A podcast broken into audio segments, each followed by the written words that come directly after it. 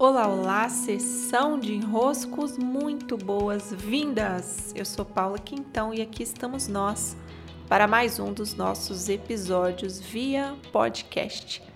Como eu digo, sempre muito bom tê-los aqui e também receber os seus enroscos lá pelo meu Instagram. Vamos ao que eu gostaria de hoje compartilhar. Ontem chegou aqui para mim pelos correios e eu até há pouquinhos minutos eu postei lá nos meus stories. Chegou um livro que eu ganhei certa vez há uns anos da Cláudia Sakai, que é uma amiga, foi minha mentoranda por muitos anos e minha terapeuta por muitos anos. Ainda é, né? Também pessoa muito querida. E ela me presenteou, se não me engano, foi em 2017 com um livro que se chama Uma Oração para Curar Seus Medos. Esse livro, quando eu ganhei, ele me tocou tão profundamente.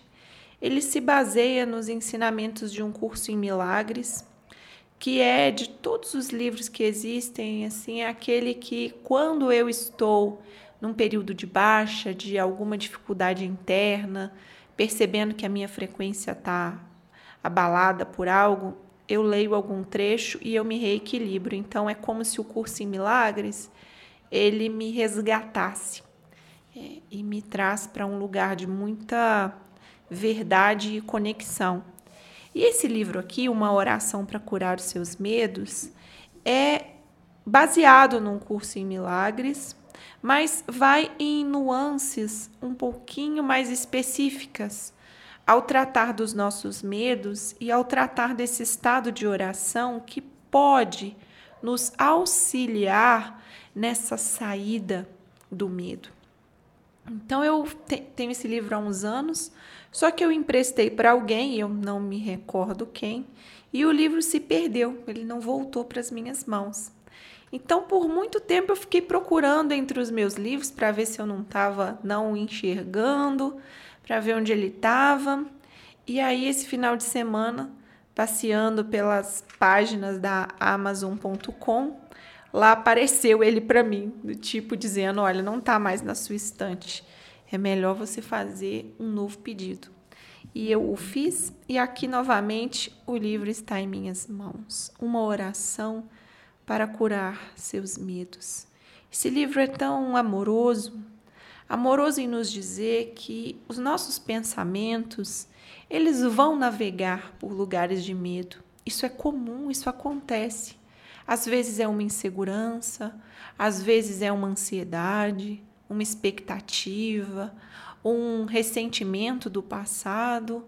Os medos, eles conseguem entrar por lugares muito diferentes. Eles encontram portas abertas no nosso coração por vias muito diferentes. Né? São múltiplas vias que fazem com que o medo entre em nós. E se estivermos num lugar de mais conexão, atenção, oração, não é que nós vamos eliminar esses medos, mas nós vamos transformar os nossos pensamentos. Quando nós transformamos os nossos pensamentos para pensamentos que estão conectados com a verdade, com o que é real, com o que há de mais elevado, é como se os nossos olhos se transformassem e tudo aquilo que nos traz medo se torna outro algo, cambia. É como se estivéssemos num quarto escuro e ali a gente deixa a imaginação rolar. A gente vê formas, a gente vê vultos, a gente ouve barulhos, a gente fica assim em estado de atenção e aí o dia vai chegando, o quarto vai clareando e os vultos já não são nada mais do que roupas que ficaram julgadas em cima do sofazinho do quarto, nada mais do que uma bagunça que estava ali, te dava uma forma que te dava medo. O barulho nada mais é do que o próprio barulho da casa que acontece à noite. E graças à luz, graças a você ir percebendo mais o que está no quarto, você já não sente mais todos aqueles medos. O medo entra e toma conta do nosso ser.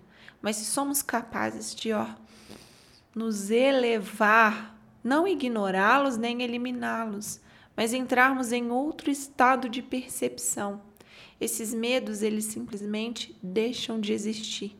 Não é uma luta, não há uma luta, há uma mudança de percepção. Então eu recomendo esse livro. Vou reforçar aqui o, a recomendação que eu fiz nos stories. Eu recomendo. É um livro muito bonito, eu tenho certeza que quem estiver precisando vai gostar. Beijos e